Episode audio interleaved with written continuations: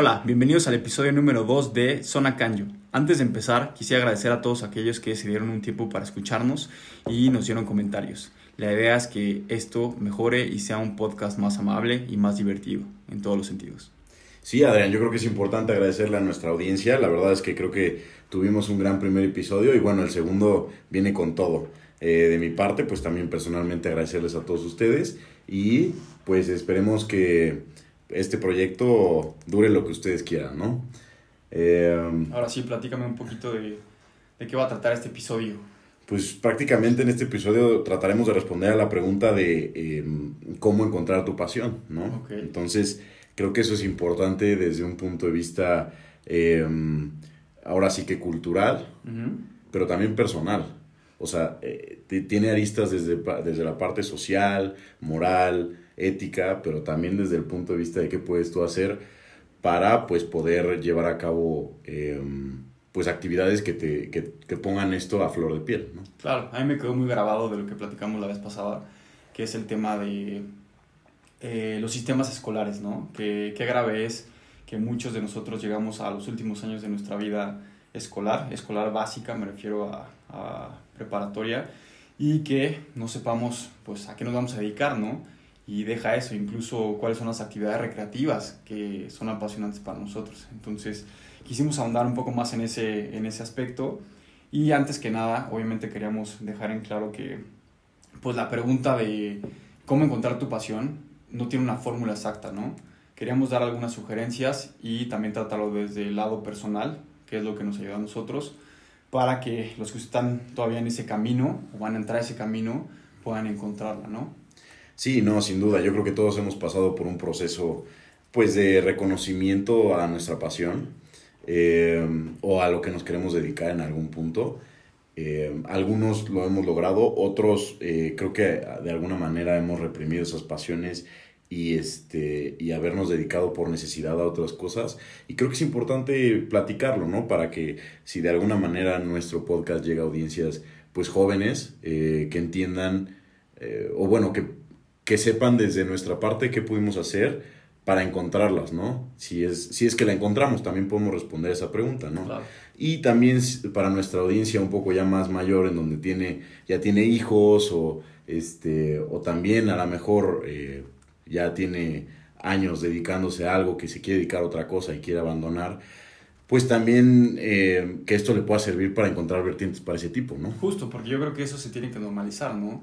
Hay veces que en nuestra sociedad actual se ve muy mal que una persona que ya está muy entrada en su carrera de la nada diga, oigan, es que saben que esto no me gusta, esto no me apasiona y la verdad es que quiero cambiar de camino. Yo he visto que la verdad la gente lo, lo sataniza, ¿no? Si quieres llamarlo así, se ve muy mal y creo que sería normal y bueno que hablemos de esos temas como si fuera algo común. La verdad es que todos estamos en un proceso cambiante cada día de nuestra vida la persona que eres hoy va a ser totalmente diferente a la persona que eres en un año, entonces no pasa nada si mañana te despiertas y dices, ¿sabes qué? Hoy ya no quiero ser ingeniero, la verdad es que me apasionan otras cosas y me divierten más otras cosas, ¿no? Oh. Creo que tendremos que poner esos temas en la mesa y yo creo que también es importante que la vulnerabilidad sea más grande, ¿no? Porque creo que a veces nosotros cuando estamos en, pláticas eh, con amigos, eh, con conocidos, hay muchas veces que nos guardamos ciertas cosas, ¿no? Eh, creo que cuando nos preguntan, ¿cómo has estado tú?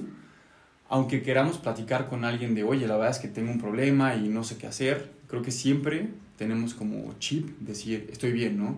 Entonces, eso es lo que yo me he dado un poco de cuenta y me gustaría encontrarme más personas que pudieran platicarme esa parte, esa parte de ellos, ¿no? Y que me pidan a mí a lo mejor un, un consejo, una opinión. Entonces creo que eso, esos temas sería bueno que los pusiéramos en la mesa. No, también yo, por ejemplo, platicando esta semana una plática muy interesante con un psicólogo, este, me, me, me dijo que pues nuestra sociedad está educada para educarnos a nosotros a que las vulnerabilidades son malas. Exacto. Y yo creo que de ninguna manera una vulnerabilidad tiene que ser mala, al contrario, ¿no? Donde estás más vulnerable es donde puedes construir mejor, más y mejor, ¿no? Entonces yo creo que, como tú dices, creo que nuestra sociedad tiene que normalizar eh, el hecho de sentirse vulnerable, de decir, ¿sabes qué? No quiero hacer lo que estoy haciendo. ¿Por qué? Porque no me llena. O porque encontré otra cosa. O sea, ni siquiera porque encontré otra cosa. Simplemente decir como, lo que estoy haciendo no me encanta. no es lo que me quiero dedicar toda mi vida y voy a ser muy miserable en un futuro, ¿no? Creo que eso es más de valientes que de una persona cobarde. Creo que va o sea, hacia el otro lado completamente. Entonces creo que pues platicar de eso eh, hoy en día en la sociedad, se, como tú dices, se tiene que normalizar. Y aparte dijeras, eh, no hay ejemplos de personas que han cambiado de carrera profesional a, los cuarenta y tantos años y personas que se han vuelto exitosas en ese nuevo campo, en ese ámbito, pero las hay y las hay a montones. Entonces, obviamente trae detrás mucho miedo, mucha incertidumbre, pero yo creo que es importante siempre dar, dar ese paso, ¿no? Porque las personas que no arriesgan no crecen. Yo siempre he dicho que el crecimiento está en esa línea fina de tomar riesgos, ¿no? Claro. Yo para empezar, para empezar a definir conceptos un poquito y, ver hacia dónde vamos a ir, me gustaría platicar sobre la decisión. O sea, ¿qué es una decisión? O sea, ¿cómo tomar una decisión? ¿No? ¿Alguna vez algún, eh, te has tenido en una situación en donde hayas tenido que tomar una decisión clave para, para tu futuro?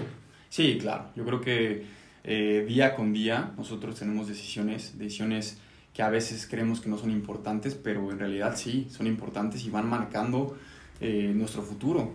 Claro. Hay veces que tomamos una decisión que nos cierra una puerta y que probablemente no se vuelva a abrir, ¿no? Entonces creo que día, día con día nos estamos enfrentando a ese tipo de decisiones. Yo lo que te quiero preguntar a ti es si te has eh, estado en esa situación, ¿cómo lo has manejado? Claro, a ver, una decisión, para empezar, decidir es, lo podemos definir como negar todo lo demás o optar por no irnos por todo lo demás. Claro. ¿Estás de acuerdo? Entonces, o sea, si tú decides sobre el color rojo, estás, decidiendo, estás no decidiendo sobre los demás colores, que eso es súper importante, ¿no? Para más, y más para un tema de un chavo que quiere decidirse sobre hacer algo o no hacerlo, o a lo mejor una persona que quiere decidir sobre dejar su empleo o literalmente dejar una, una pasión por otra, ¿no? A lo mejor tiene dos cosas. Eso en economía le llamamos un poquito el costo de bienestar. El costo, eh, el costo de oportunidad. Claro. En donde eh, eliges tu segunda mejor opción. Eliges, eliges tu primera mejor opción, pero existe una segunda mejor opción. Ese es el costo de bienestar, el costo de oportunidad. Y que siempre está presente en cada decisión que tomamos. Siempre está presente y siempre existe, siempre existe. aunque te den un millón de dólares, siempre existe un costo de oportunidad. ¿no? Pero a ver, tú siempre lo has manejado, cuando has tenido estas decisiones importantes, ¿lo has manejado así desde el aspecto económico o un poco más humano, moral, de introspección? ¿Cómo lo has manejado tú? Yo creo que existen diferentes tipos de decisión. O sea, yo creo que, por ejemplo, la decisión de, ahorita tengo un coche padrísimo enfrente de mi computadora porque lo tengo de fondo de pantalla, ¿no? Entonces me vino la, el ejemplo, vas a comprar un coche, ¿no? Entonces, pues no lo puedes ver desde un punto de vista humano. Simplemente tienes que evaluar tus opciones, saber más o menos cuáles son tus parámetros de decisión, que sería el precio, el, la, marca, los años que tiene de, de, manejo, los kilómetros, o sea, y pues no vienes de un punto moral. Ahora, por ejemplo, decisión sobre, me viene otro ejemplo a la mente, correr a una persona, ¿no? Qué difícil decisión. Eh, yo creo que ahí sí deberías de considerar muchos parámetros, pues humanos, ¿no? Pero desde lo personal, ¿cómo manejas tú esas decisiones importantes? Pues yo prácticamente me trato de, de poner en la mesa las demás opciones. Creo que es importante y como te digo, eh, como voy a decidir una cosa, voy a dejar de decidir sobre las otras. Exacto. Entonces, eh, desde lo personal, eh, trato como de poner en la, en, la, en la mesa, te digo, todas las opciones posibles y hacer pues combinaciones de las mismas, ¿no? Y creo que eso al final me convence a mí de tomar la mejor decisión. Yo, desde mi punto de vista, creo que cuando he tomado decisiones, hay veces que me he dejado llevar mucho por lo que dice los conocidos, ¿no? O el círculo social interno, ¿no? Y yo creo que ahí es mucho de feeling. Yo creo que ciertas decisiones, cuando sabes que son correctas, en el fondo tú sabes, tú sabes más o menos por dónde tienes que ir. Va a haber ciertas partes que a lo mejor no tienes muy claras, pero creo que en el fondo si te escuchas a ti mismo, siempre vas a encontrar hacia dónde ir. Entonces, yo mi sugerencia y lo que podría transmitir a los demás que me preguntan acerca de ese tema es, no escuches tanto las opiniones externas, primero escúchate a ti y después a los demás para ver si tienen algo que aportarte, ¿no? Y ya que tengas eh, las cartas sobre la mesa, tengas estudiado cada una de esas opciones, ahora sí tomes una decisión, ¿no? Pero yo sí soy de la idea de que siempre las respuestas están dentro de ti. Ahora yo hablándole a los papás de Adrián. o sea, yo le voy a hacer un poquito de abogado del diablo. La verdad es que creo que también... Porque tú dijiste, no dijiste que deberíamos de dejar de escuchar. O sea, tú hablaste muy bien diciendo como deja un poquito de escuchar a los demás. Yo creo que sí debes de escuchar la voz de la experiencia. Creo que tiene algo de razón ahí, en el sentido de que están hablando desde sus vivencias, ¿no? Y, y dejarlo ahí encasillado.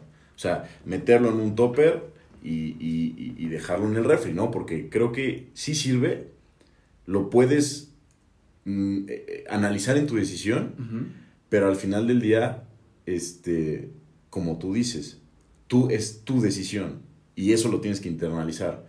Porque si al final tomas una decisión por hacerle caso a alguien o por darle gusto a alguien, vas a ser meramente miserable en toda tu vida, ¿no? Pienso yo. Porque yo he tomado decisiones tratando de, de darle gusto a alguien y al final esa persona pues no va a vivir lo mismo que tú y las experiencias que va a tener no van a ser las mismas, todo el, displacenterismo no va a estar cool, entonces creo que es importante como encasillar esa decisión, e, esa, esa opinión, porque es, viene de la experiencia, escucharla, analizarla y dejarla ahí donde está, o sea, no, no, no tomar una decisión en base a ello sin embargo, sí escucharlo, ¿no? Claro, yo a lo que me refería es que hay que darle prioridad siempre a tu decisión y a tu feeling, ¿no? Obviamente siempre, siempre que vas a tomar una decisión, incluso cuando necesitas una opinión o una idea, eh, a mí me gusta mucho preguntar siempre las opiniones de los demás porque persona que sea, siempre tiene algo que aportar. Incluso la persona que tú crees que no te puede platicar de cierto tema, siempre va a tener algo que te va a servir. Entonces, eso es muy importante, pero siempre hay que darle prioridad a lo interno, ¿no? Claro, claro, o sea, siempre tener, bueno, yo a mí me gustaría verlo como una caja de herramientas, ¿no? En donde estas herramientas te van a ayudar a tomar una decisión. Y al final, tu decisión va sobre tu criterio, que creo que es muy importante esa palabra también. O sea, tu criterio es el que te va a ayudar a tomar esa decisión. Ok, eh, y esto te lo pongo yo, pues ya sabemos que trabajo en el sistema financiero y todo eso, ¿no? Y creo que es muy importante lo que me han comentado ahí. Eh, al final, es mejor equivocarte sobre tu decisión que hacerle caso a una persona y equivocarte. Exacto, yo creo que eso es muy importante, ¿no? Morir con la espada, ¿no? Si tomaste una decisión y tú crees que es la correcta, vas y te mueves en la línea, ¿no? Pero te quedas tranquilo de que fue tu decisión que no le hiciste caso a alguien más. Yo creo que si tomas la decisión eh, que tú pensabas que es la correcta y fallas, te quedarías muchísimo más tranquilo mentalmente que si la tomaste por la opinión de alguien más y fallas, ¿no? Yo creo que siempre hay que ir por ese camino. 100% de acuerdo. Este, entonces, una vez delimitado lo que, o sea, cómo decidir, eh, ¿crees, que estos, ¿crees que todas estas cosas de las que acabamos de hablar sean herramientas básicas como para poder decidir? O sea, o, le pondrías otra. O sea, porque está la voz de la experiencia. Yo sí pediría un consejo, ya sea de tus papás o ya sea de una persona que sepa. Por ejemplo, cuando voy a un tema legal, tengo que hablar con un abogado. O sea, no, no, no puedo yo agarrar y decidir por mi, propia, por mi propio criterio porque seguramente la voy a regar. Entonces, creo que, por ejemplo, si fuera a estudiar abogado, si fuera a estudiar para abogado, o si hoy en mi tuviera la cosquita de ser músico, pues trataría de hablar con un músico, ¿no? Trataría de hablar con, una persona que, tuviera de alguna manera lo que platicábamos en la vez pasada, la vocación de, para ver si yo la tengo. Yo creo que una herramienta también importante es meterte en el tema y, e investigar, porque muchas veces tomamos decisiones eh, conociendo solamente la punta del iceberg, ¿no? Entonces, creo que hay cosas que están debajo del agua que muchas veces por no diría por flojera, pero por falta de interés en meterte realmente, eh, las tomas sin tener el conocimiento completo, ¿no? Entonces yo creo que mientras más, más te metas, vas a tener más puntos que te van a poder ayudar a decidir, ¿sabes qué? Estos tres son los que me convencieron o sabes que este de plano no, no me voy por aquí, ¿no? ¿Te acuerdas cuando en la prepa nos llevaban a, justo a las universidades? Realmente lo tomamos como una excursión, un viaje de broma, cuando deberíamos estar investigando sobre eso. No, es penoso porque, por ejemplo, yo me acuerdo que cuando fuimos a, a una universidad eh, de las privadas, eh, pues yo no me fijaba en las carreras, yo me estaba fijando en la cafetería, en las instalaciones. en el club, ¿no? En las niñas. Exacto. bueno, aquí, sí me veo, yo, creo que aquí sí me veo, ¿no? en las niñas ya estabas tú ya queriéndote casar con una, güey. no, creo que es importante. Pero ahora, volviendo al tema de cómo encontrar tu pasión. Por ejemplo, tú has estado en alguna situación donde no sepas cuáles son las actividades que te apasionan o que más te gustan? Sin duda, o sea, yo creo que he estado, y, peor, o sea, yo creo que he estado sobre la, la cosa que me gusta y me apasiona y al final pensar en si en realidad eso es lo que me gusta o me apasiona. Sí, nos pasa a todos. Y, creo que eso es peor antes de no encontrar, porque por el simple hecho de que ya estás sobre ello y, y, y tú lo tenías agarrado y ahora quizás lo tengas que soltar, ¿no? Entonces yo a lo que, yo lo que traté de hacer, digo, esto fue en la carrera, ya estaba yo estudiando economía y, y lo que no me gustaba de economía hasta tercero o cuarto semestre es que nos enseñaban puros modelitos, que siempre han sido puros modelos. Ya después me encontré profesores que me respondieron bastante bien a algunas preguntas, pero o sea, busqué en ese momento, más que nada, pues a profesores, ¿no? Como yo te decía, creo que buscar la experiencia de otra persona o gente que haya estado en eso, creo que es muy bueno. Entonces, me topé con un profesor eh, vamos a decir el nombre, ¿no? Isaac Katz, creo que es muy conocido en el ámbito económico y más académico mexicano, en donde me dijo, y creo que me abrió bien los ojos, digo, este, tengo, tengo, tengo opiniones muy, muy particulares de ese profesor, porque también me dio clases y así, pero eh, en eso yo creo que me salvó bastante. Eh, abrimos los, los, me dijo, tenía un periódico enfrente en su, en su oficina, y me dijo, ¿Sabes qué, ¿Sabes qué es economía? Porque le pregunté, ¿qué es la economía? O sea, no tengo ni idea. O sea, yo en tercer semestre y no... O sea, ya sé, sé la definición, sé palabra por palabra qué es economía. O sea, sé todo eso, pero Nada más sé modelos. En cuanto al contador, hablabas de contador y tenían perfectamente delimitado qué es la contabilidad y cómo hacerla, y hacían casos y evaluaban una empresa, los Pero financieros te también. ¿A que no sabías a qué, a cómo funcionaba o para qué servía? ¿A eso te refieres? Exacto, no sabía para qué servía, no sabía qué iba a hacer saliendo en mi carrera. O sea, eran modelos que, que, que prácticamente definían un poco la realidad, sin embargo no eran como un financiero, como un contador, como un matemático en donde 2 más 2 es igual a 4 y podían salir y decírselo a alguien y decir, ah, sí, claro que sí. Aquí no, aquí sí te empiezo a decir que pues, la inflación sube cuando la tasa de interés baja. O sea, más decir, bueno, pues, y te lo pongo en ecuaciones de así, pues más decir, oye, pues eso sirve de alguna manera. O sea, es, es un modelo. Entonces, bueno, para, para, para no entrar en detalle, este, este profesor me dice, mira, economía es lo que pasa todos los días en el periódico lee todos los días el periódico. Y empecé a leer todos los días el periódico. Y me di, o sea, y poco a poco, paulatinamente, me empecé a dar cuenta que era real. O sea, literalmente las noticias impactan en la economía día tras día. Y empiezas a ver cuáles son las noticias que más impactan y cuáles son las que menos impactan. Y ahí te vas dando un criterio. Ahora, también me metí a trabajar. En el tercer o cuarto semestre muy temprano, digo, para un economista, a lo mejor para un abogado no, pero para un economista sí es algo temprano, me metí al INJUVE, Instituto Mexicano de la Juventud. Bueno, pero también tocaste un tema muy, muy importante que es, ya estabas en la actividad donde tú crees que era apasionante y estabas preguntándote si estabas en lo correcto, ¿no? O estabas a punto de dejarlo, ¿no? Y es justo otro tema muy importante que es lo que platicamos al inicio, ¿no? También eso puede pasar, o sea, tenemos que entender que somos seres cambiantes y todo, en todo momento estamos cambiando y probablemente si hace dos años tomaste una decisión de que esta era la carrera que más te gustaba y estabas súper feliz y estabas súper apasionado y de la nada ya no, también puede pasar. Entonces creo que es algo que es importante ponerlo en la mesa, ¿no? Y también normalizarlo, como lo habíamos dicho al inicio, ¿no? Sí, claro, no, sin duda. Y, y también yo te iba a preguntar a ti, o sea, ¿has estado en algún punto en donde, uno, no sabes cuál es tu pasión, cómo decidiste, cómo encontraste cuál era tu pasión?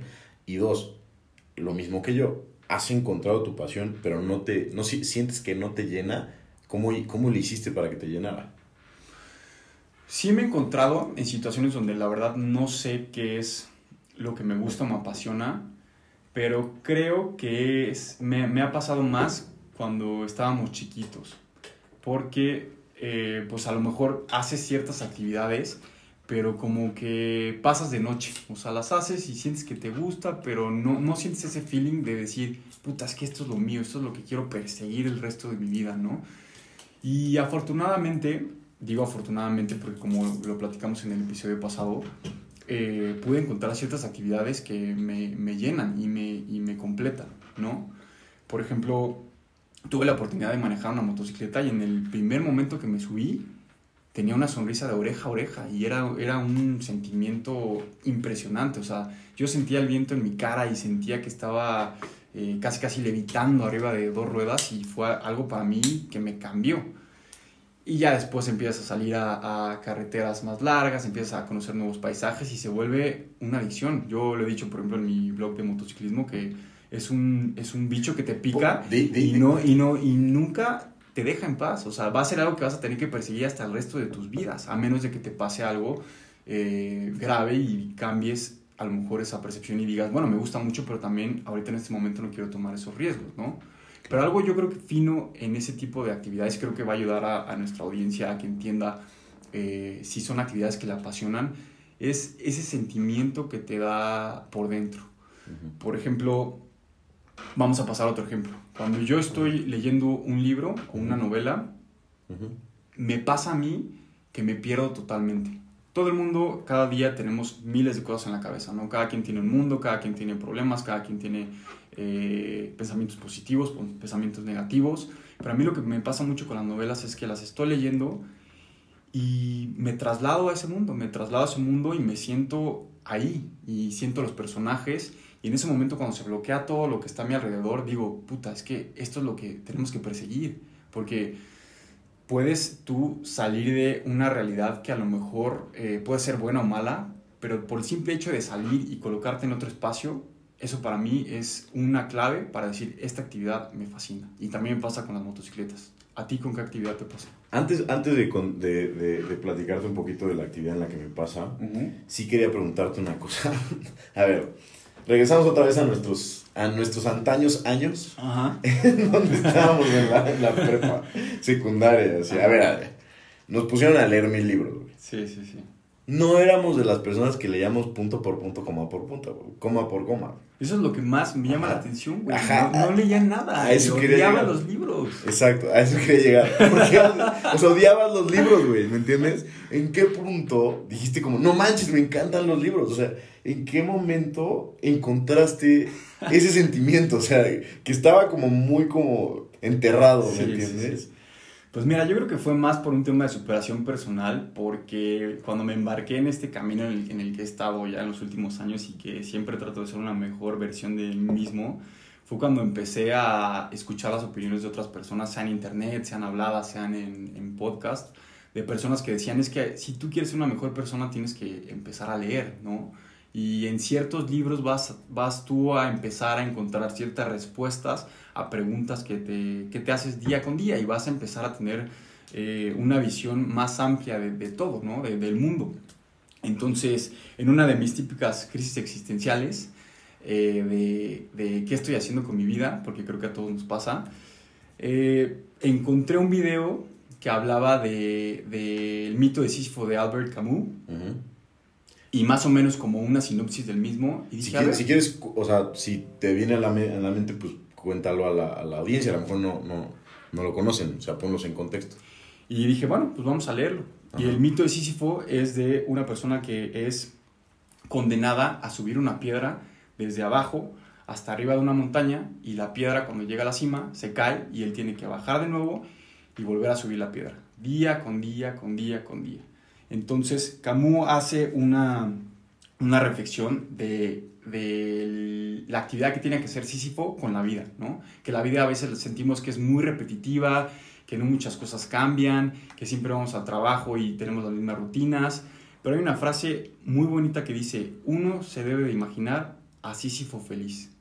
Entonces me gustó mucho porque me dio a entender que pues la mayoría de nosotros tenemos una vida pues de rutinas, de rutinas, ¿no? Que a mí luego me sacaba mucho de onda el tema de las rutinas, me aburría mucho, cuando estaba haciendo lo mismo por muchos meses me desesperaba y normalmente la gente no es así, la gente es al revés, no le gusta tener como eh, un espacio grande de hacer las cosas, de aprendizaje. Y yo en cuanto aprendí algo y sentía que ya era repetitivo, ya, brincaba, ¿no?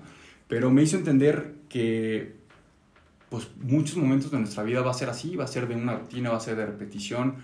Y obviamente vamos a tratar de, cambiar eso, tratar de que sea una vida, una vida eh, pues de más riesgos, que sea eh, más divertida. Pero si no cambia, hay que entender que podemos nosotros disfrutar de momentos pequeños, como esas rutinas, y nos tenemos que nosotros imaginarnos que somos felices haciendo eso. Y pues al inicio, la verdad es que lo leí y como no traía un buen background de, temas filosóficos o de lectura, me complicó mucho entenderlo, pero lo fui, de, lo fui analizando y lo entendí y de ahí arrancó. O sea, de ahí para adelante dije, aquí es lo mío. Y empecé a leer, a leer, a leer, a leer.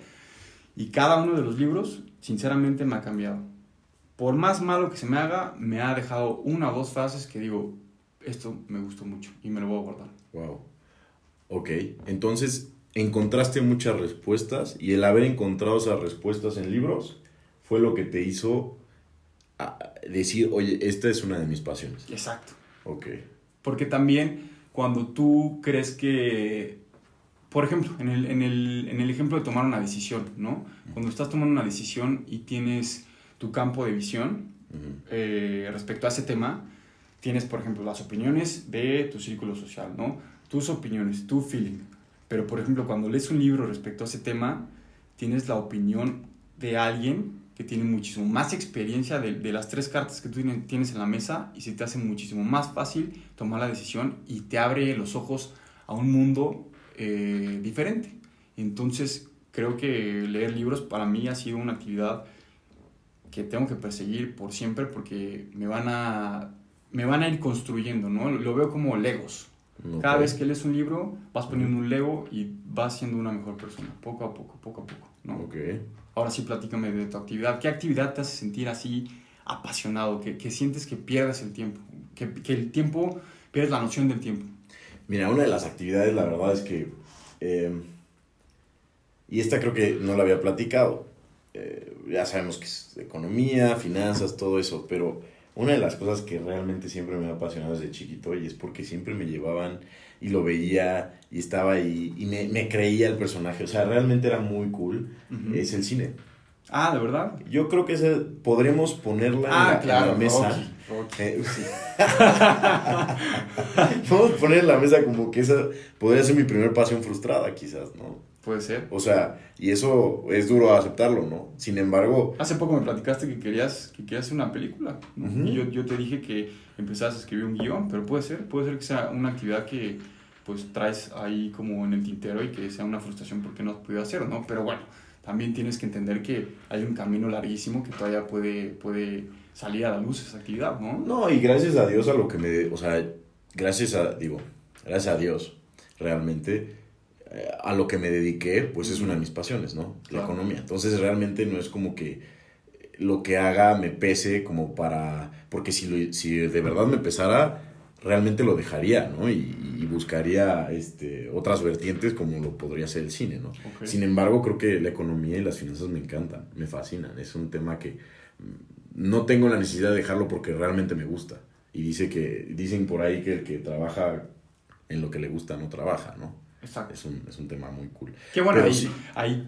todas las actividades, uh -huh. incluso las que son actividades apasionantes y también los trabajos tienen ciertas características que siempre son negativas y no nos gustan, ¿no? Claro, claro, no, sí. No es como que vas y a... más los trabajos, ¿no? Sí, no es como que si te gusta mucho tu trabajo, todos los días va a ser un buen día y todo te va a encantar. También hay que entender mucho eso, ¿no? Decía una jefa en su momento que el trabajo de hoy es la esclavitud moderna, ¿no? O sea, realmente te pagan nada para que trabajes mil horas y no, no estás gustoso de. ¿no? Claro. Pero bueno, regresando al tema del cine, la verdad es que siempre me ha encantado. Yo tengo una frase padrísima que dice Quentin Tarantino, uh -huh. que dice, si quieres hacer cine, no vayas a hacer una escuela de cine, ve al cine. Claro. O sea, y no me queda nada más, o sea, y lo que te platiqué, para mí se me hace una idea, pues, digo, no sé si tú te quedaste picado de lo que va a pasar, hasta me preguntaste, ¿y cuál es el final? Y no te voy a decir cuál es el final, ¿no? Creo que estaría muy cool, este, pues empezar a escribirlo, ¿no? A ver qué pasa. Pero a ver, volviendo a la actividad del cine, ¿Cuándo es cuando tú dices me apasiona? Por ejemplo, cuando está una escena de suspenso o cuando entras a la sala y, y empieza, empieza pues el intro de la película. ¿En qué momento tú dices? La película que me, o sea, más bien la franquicia que me atrapó cuando era un niño fue James Bond. Ok.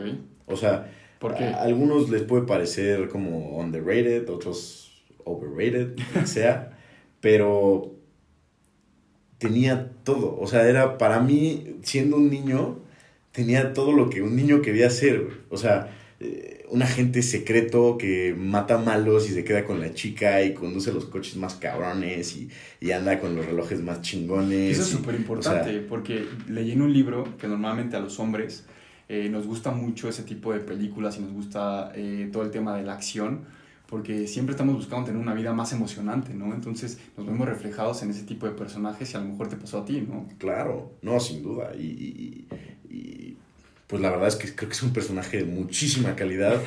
Es, una, es toda una franquicia, el brother. O sea, ves Omega, James Bond.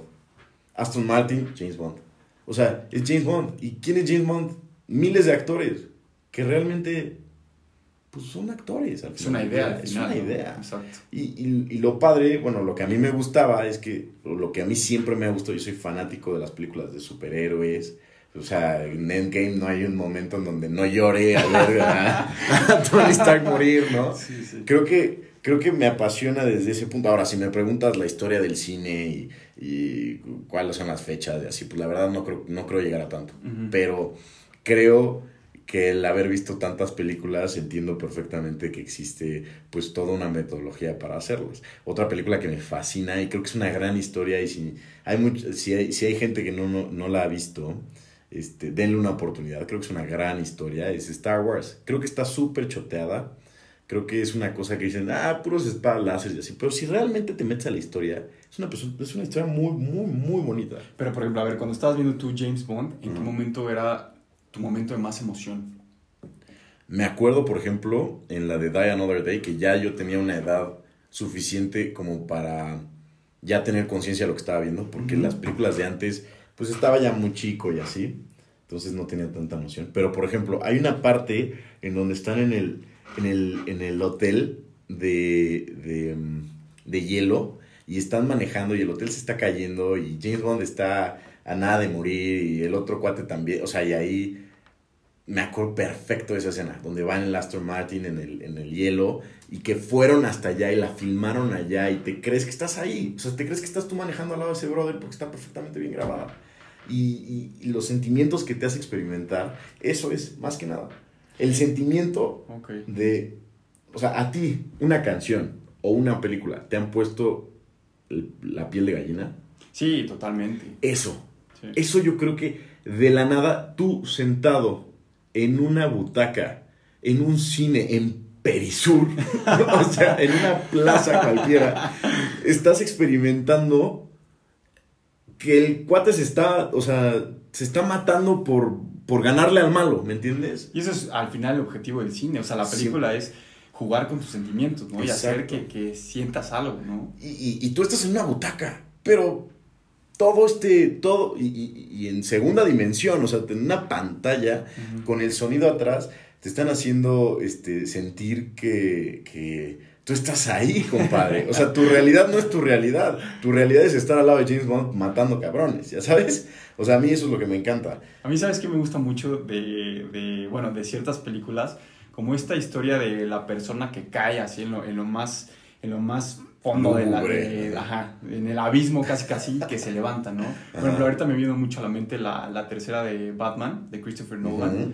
Puta, a mí cómo me fascina esa película, Muy ¿no? buena. Porque después de ver a, en las primeras dos películas a una persona súper fuerte eh, que golpeaba a todos, de repente llega y por falta de entrenamiento, falta de, de capacidad mental, porque la había perdido por estar encerrado, de repente llega una persona que tenía un súper entrenamiento y que era constante y lo rompe. Entonces te pasan es- esa parte de, de desesperación de, de ver que, que Batman está viendo cómo su ciudad se está muriendo y empieza a entrenar así durísimo Sí, y empieza a hacer barras y, y empieza a colgarse. Con la espalda rota, para- ¿no? No, se empieza a colgar para arreglarse la espalda. Sí, y de repente ese momento cuando, em, ya sabes, que están todos cantando y quieren saltar y él está viendo cómo si va a alcanzar el peldaño para ya salir del abismo y salta, puta, ese momento me fascina. Esas historias me gustan, o sea, como que alguien que cae y, Y, se levanta, le pone ¿no? todo, le pone todo, así toda la emoción y todo para salir adelante y convertirse en mejor persona. Eso me encanta. Sí, porque el personaje está solo, este, no tiene a nadie, Alfred se va, este, sus, la, la novia la mata en la película anterior, este, se da cuenta que al final no lo había escogido a él. Que aparte O sea, tomó malas decisiones porque Alfred le dijo, oye, no te enfrentes a, a Bane, ¿no? Bane Sí. trae un super, ve cómo está Sí, peleando. sí, ya, este es Sí, tema sí, de sí. la policía, ya, güey, date por Ya mal, ya, aquí. vámonos a Venecia, compadre. Sí, sí, sí. No, sí, a ver, pero estamos hablando también desde la pasión de un personaje, ¿no? Que cuál es la pasión de Batman. O sea, esa pasión es la que se te, digamos que ese sentimiento es la que te logra contagiar en este caso el director, ¿no? A mí eso es lo que me encanta, a mí eso es lo que me apasiona. No hay momento en donde no llore cuando Iron Man se muere, güey. ¿Me entiendes? O sea, realmente me siento así como que se me acaba el mundo, güey. Sí, sí. ¿no? Y te lo construyen perfecto, traen 9, 10, 11 películas atrás. O sea, y te construyen el momento después de años y, y el mejor personaje da la vida por la humanidad, ¿me entiendes? No existió jamás, güey.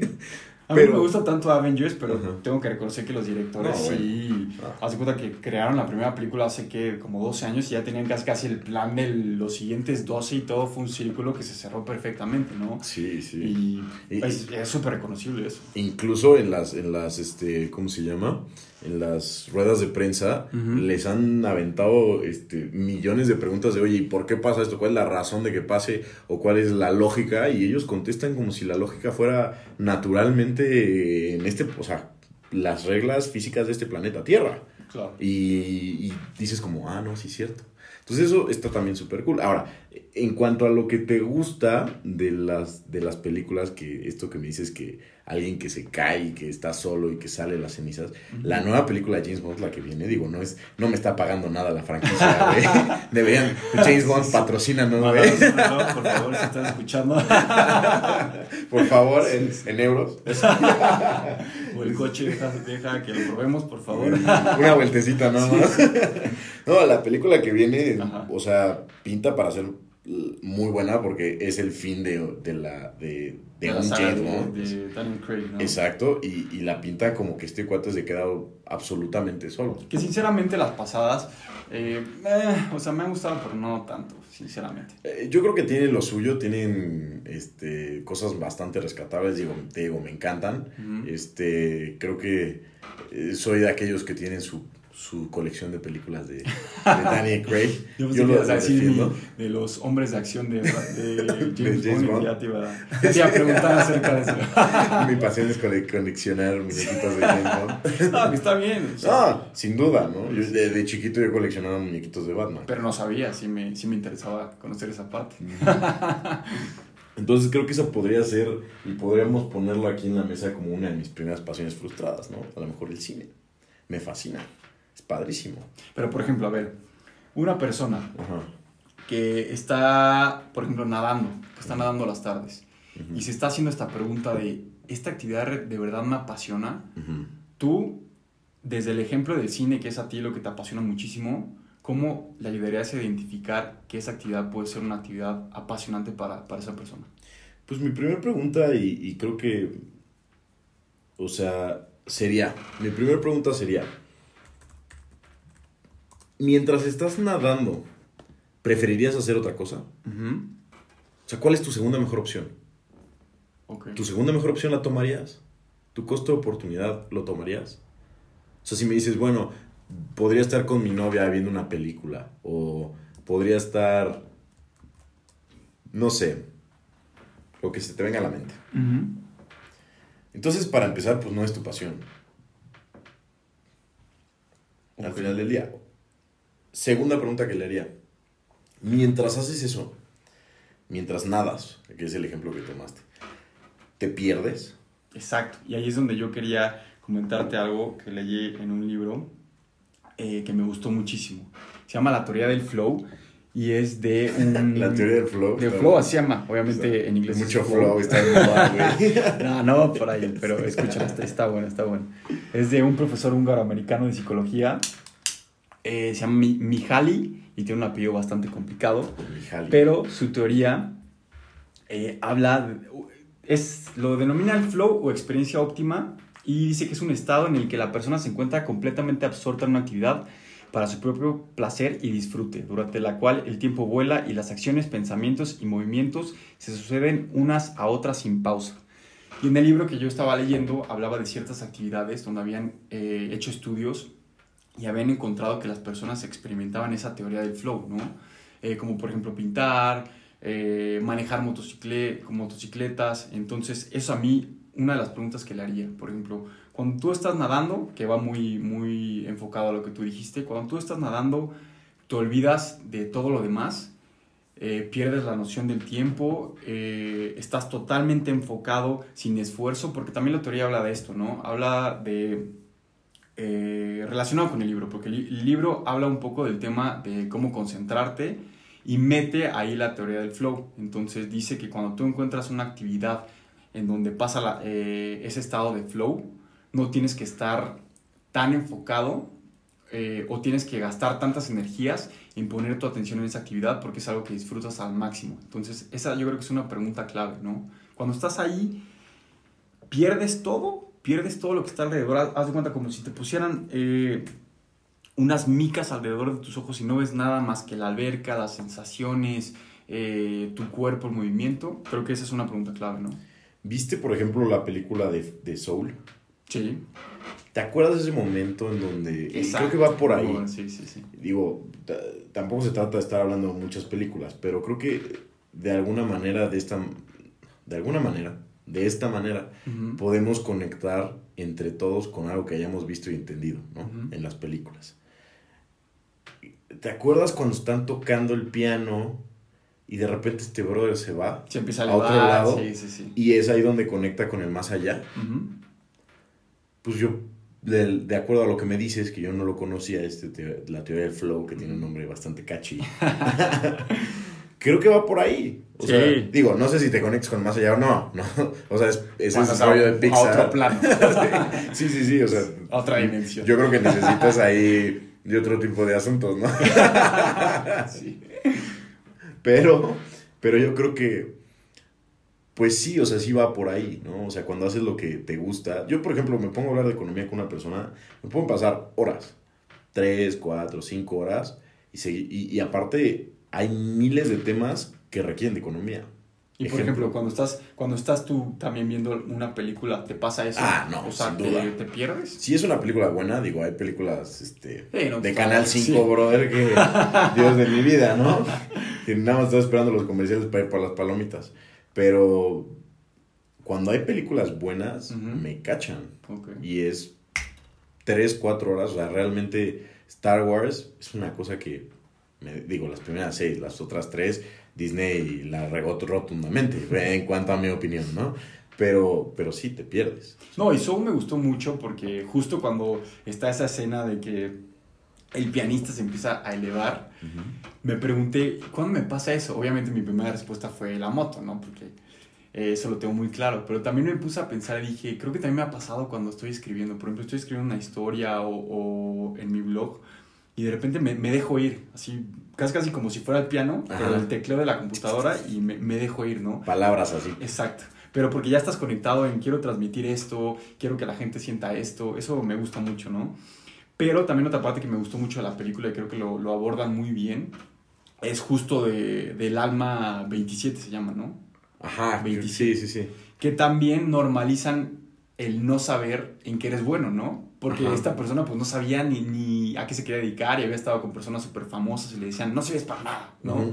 Y de repente baja, baja la tierra y con solo sentir el viento y ver las hojas caer, pues dice, para lo que soy bueno y lo que me gustaría hacer es vivir. Literalmente. Vivir. Literalmente. Y, ahí es donde encuentra su pasión. Exacto. Vivir, ¿no? Me gustó mucho porque creo que si lo hubieran llevado eh, solamente desde el camino de es que todos tenemos una pasión, muchas personas se hubieran sentido perdidas, yo creo. Sí, no, sin duda.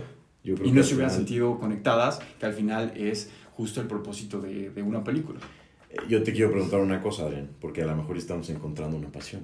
¿Cuánto tiempo llevamos? Y a mí se me han hecho cinco minutos platicando de esto. ¿no? O sea, eh, yo estoy perdido aquí platicando, cigarrito tras cigarrito, chela tras chela. Sí, sí, sí. Y la verdad es que no sé cuánto tiempo llevamos, pero yo estoy perdido aquí, ¿no? Claro. O No, el sea, chiste es divertirse y creo Veo que pasar- lo hemos hecho, ¿no? Y veo pasar los minutos y veo pasar los minutos y, y yo puedo seguir platicándote, ¿no? Y no, no, nos, no, no nos está costando nada. Claro. Digo, yo te veo bastante también enganchado, ¿no? Entonces, creo que pues Sí, de alguna manera, Exacto, en, ejemplo, en la el mismo ejercicio, estamos respondiéndonos una, una de nuestras preguntas. Exacto. Exacto.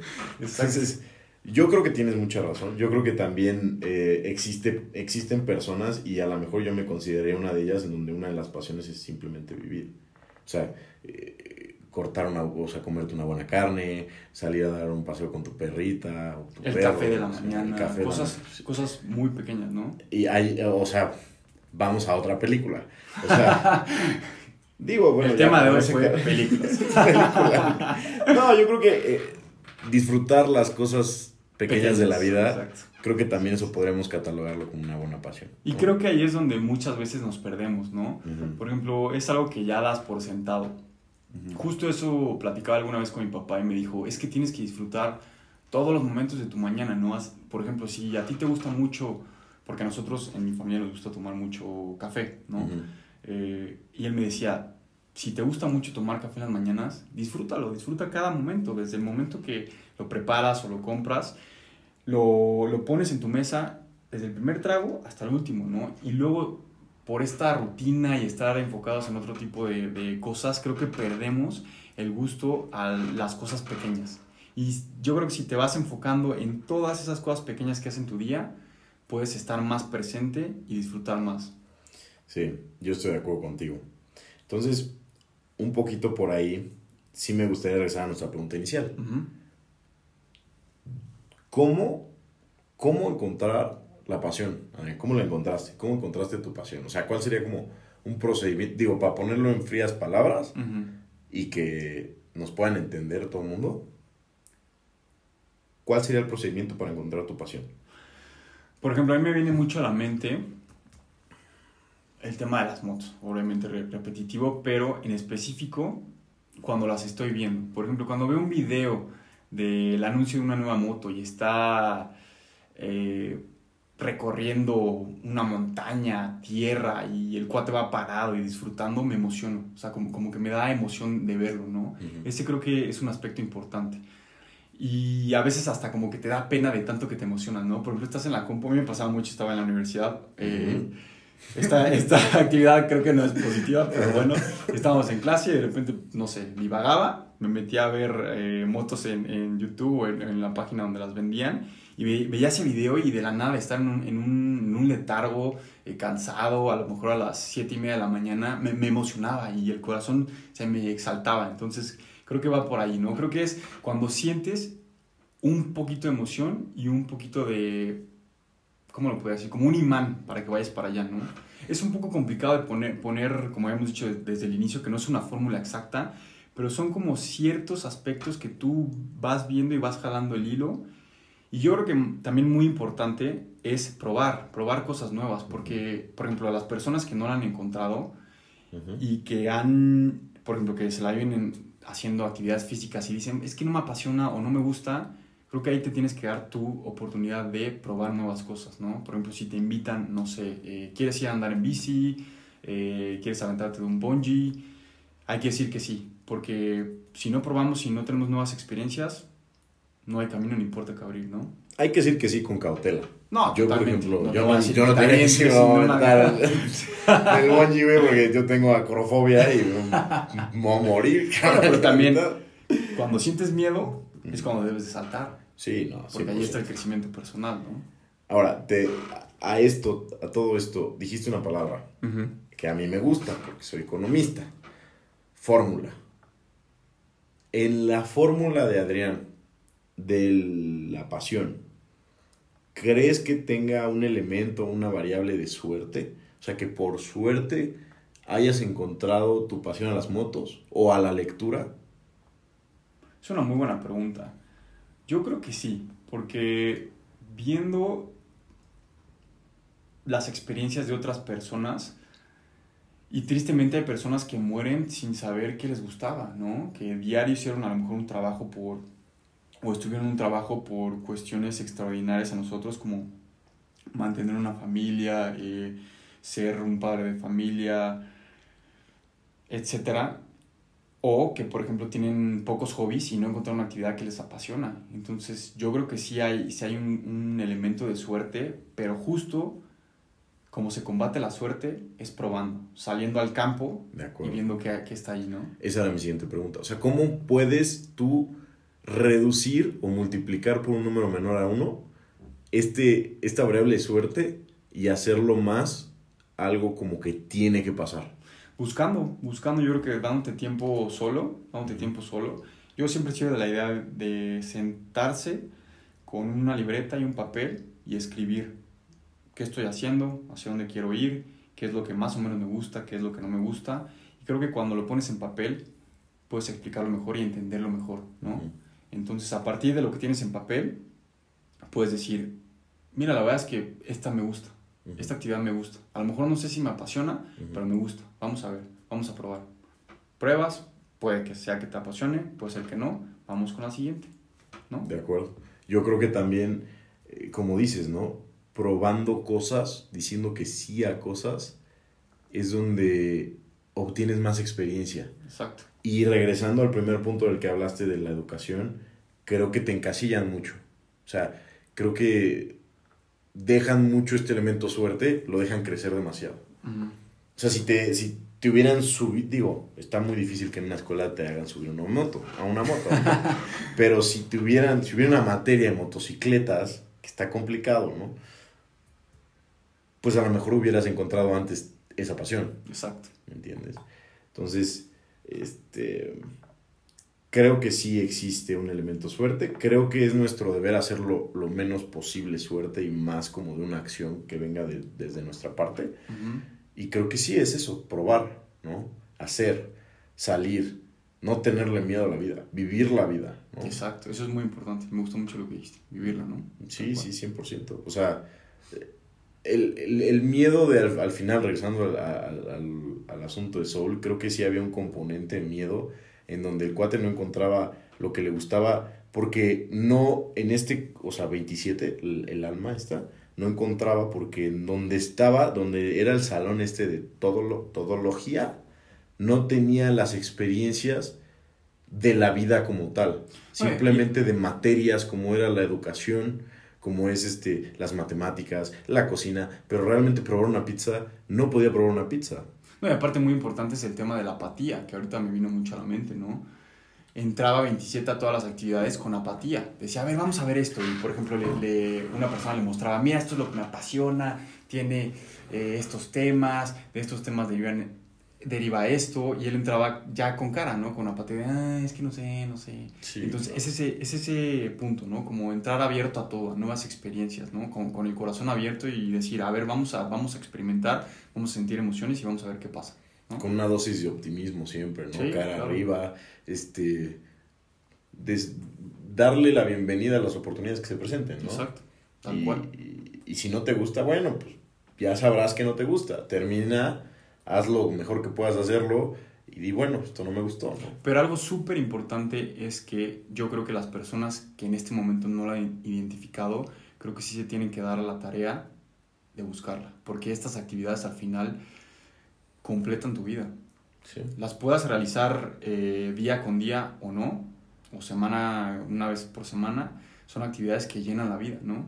Me gustaría platicar, me gustaría platicar, ahorita acabas de decir de actividades, o sea, ¿qué actividades entran como pasión y qué actividades no? O sea, a lo mejor en otro podcast más adelante. O sea, ¿qué actividades? Porque te gusta irte de fiesta. Claro. ¿Es válido tener de pasión irte de fiesta? Es una pasión. Claro, pero... Eso te creo que eso va, lleva un elemento de construcción, ¿no? ¿Te construye irte de fiesta? O tiene, no te tiene, tiene, más variables. Por ejemplo, yo creo que ahí es muy importante que siempre la actividad tenga un punto medio y no se vaya a los extremos, uh -huh. como todo. Como todo puede ser cualquier actividad. Por ejemplo, en la tuya, ¿no? No puedes estar perdiendo todo el día tiempo por estar yendo al cine porque tienes que cumplir con otras actividades. Claro. Por ejemplo, la moto. No puedes pasar de tus límites o de tu límite de manejo porque puede llegar a ser peligroso y puedes perder la vida, ¿no? Y por ejemplo, en el tema de la fiesta, puede ser que te guste mucho salir, pero también tienes que ser medido, ¿no? Límites en la pasión. Exacto. Ok. Que puede ser un buen, tema para, límites, un ¿no? buen tema para otro episodio, ¿no? Claro, claro. Yo creo que por ahí hay mucha también, mucha carnita, ¿no? Claro. Oye, pues este... Pues a ver. hay- ah, queríamos inaugurar una cápsula. Bueno, ah, sí, sí, sí. Yo creo que ya hemos llegado al momento de cerrar este episodio y pasar a nuestra cápsula. Adelante. Sí, bueno, queríamos inaugurar una cápsula que la verdad es que este, creo que vale muchísimo la pena. Eh, ah, queríamos hablar eh, al final de cada episodio sobre un- una persona que nos inspira, que nos, nos puede traer eh, pues ciertos aprendizajes de vida y, y- y- que encontró al final su pasión, cosa que eh, queríamos compartirlo con ustedes, ¿no? Yo, en mi caso, yo investigué sobre una persona que se llama, este, se apellida Ngano, es un peleador, de hecho, fue, la, fue el- en nuestras redes sociales, síganos, este, arroba Sonacanyo, este, literal Sonacanyo, es- este, este Ngannou, que es de nombre Francis Ngannou, es un peleador de la UFC. Nació en Camerún. Sus papás se divorcian. Él no tenía para ir a la escuela. No tenía cuadernos, no tenía lápiz en Camerún para ir. Y, y él lo que platica un poquito es, bueno, es que la sociedad no entiende cuando tú no puedes hacer algo porque no, no te corresponde. Porque los profesores le decían, toma, ve, ve por tu, un lápiz y un, y un cuaderno, cuando sus papás no tenían para dárselo, ¿no? Porque eran súper pobres. no él tenían tenía- los medios, ¿no? no tenían los medios para Claro. nada. Entonces al final, bueno, no al final, sino al principio, él empieza a trabajar en una, mm, em, ¿cómo le puedo llamar? Como en una arenería, ¿no? Donde tenían arena, seguramente era como para eh, arena de construcción, y él tenía que palear. Y entonces él era súper pobre y tenía que, y tenía que ganar, ganar este, eh, de alguna manera, eh, al- a, los, a los grandes, a porque él era un niño, tenía que ganarles en actividad. Bueno, entonces él se la pasa platicando este asunto. Y lo que a mí me sorprendió es que él nunca tomó, nunca fue a fiestas, porque él desde chico siempre quería ser un boxeador profesional. Siempre. Y siempre le decían, eh, vamos por unas cervezas, porque dice que en Camerún se toma mucha cerveza. Claro. Y él jamás iba. ¿Por qué? Porque él decía, yo voy a ser bo- boxeador profesional y tengo que tener una mentalidad diferente a lo de los demás. Y eso es muy importante, ¿no? Yo creo que la determinación, cuando te pones una meta, independientemente de los obstáculos que te vayan llegando, porque siempre va a haber obstáculos en toda actividad, creo que si estás muy determinado en lo que quieres llegar a ser, al final yo creo que la vida no es que te lo conceda, pero te da las, las opciones de, de llegar a hacerlo, ¿no? No, y un poquito, un poquito para lo, lo- de este episodio, eh, que es cómo encontrar, cómo encontrar la, la, la, este, la pasión. Este cuate era taxista, tenía su taxi, su tuk-tuk. Y entonces él dice que llegó un momento en donde él ya no quería hacer eso. Claro. Y lo deja, vende el taxi. Y todos sus amigos le decían, no, no es que no lo vendas, tienes un trabajo, dale gracias a Dios, no es posible. Y él se va, se mete en, se va este, a Estados Unidos, pero tarda dos años de, de Camerún a Estados Unidos para llegar. En donde lo meten a la cárcel, este, tuvo que, to- tomaba agua, pasar el desierto, y en el desierto tomaba agua cada mediodía. Impresionante. Y lo más increíble de todo es que me parece que el sábado pasado, si no es que el domingo pasado, eh, la semana pasada, ganó The World Heavyweight Champion. De verdad. Sí, 100%. Qué historia, ¿eh? Qué historia. Es- la verdad es que creo que vale la pena dar una, una, una leída. Pues muy buen ejemplo para la, la primera cápsula, ¿no? De este episodio. Sí, no, yo no conocía a este cuate hasta que pues escuché hablarlos en varios podcasts y, y hasta que ganó pues su cinturón, ¿no? Creo que es una historia eh, que no muchos conocen y que vale la pena contarla, ¿no? Perfecto. Pues muchas gracias a todos los que escucharon este episodio. Si se quedaron al final, espero que les haya gustado el tema que tratamos aquí y la cápsula. Y bueno, recordarles que nos sigan en redes sociales y que cualquier sugerencia o comentario eh, dejamos siempre nuestro mail. Y bueno, ya en los próximos episodios nuestro, nuestra idea es traer ya a otras personas para que nos platiquen de otro tipo de actividades y empezar a aprender más cosas. Claro, les dejamos nuestro correo que es sonacanyo.gmail.com y nuestras redes sociales que es eh, por el momento Instagram que es arroba sonacanyo. Eh, pues esperemos les haya gustado y muchas gracias a todos. Adiós. Hasta luego.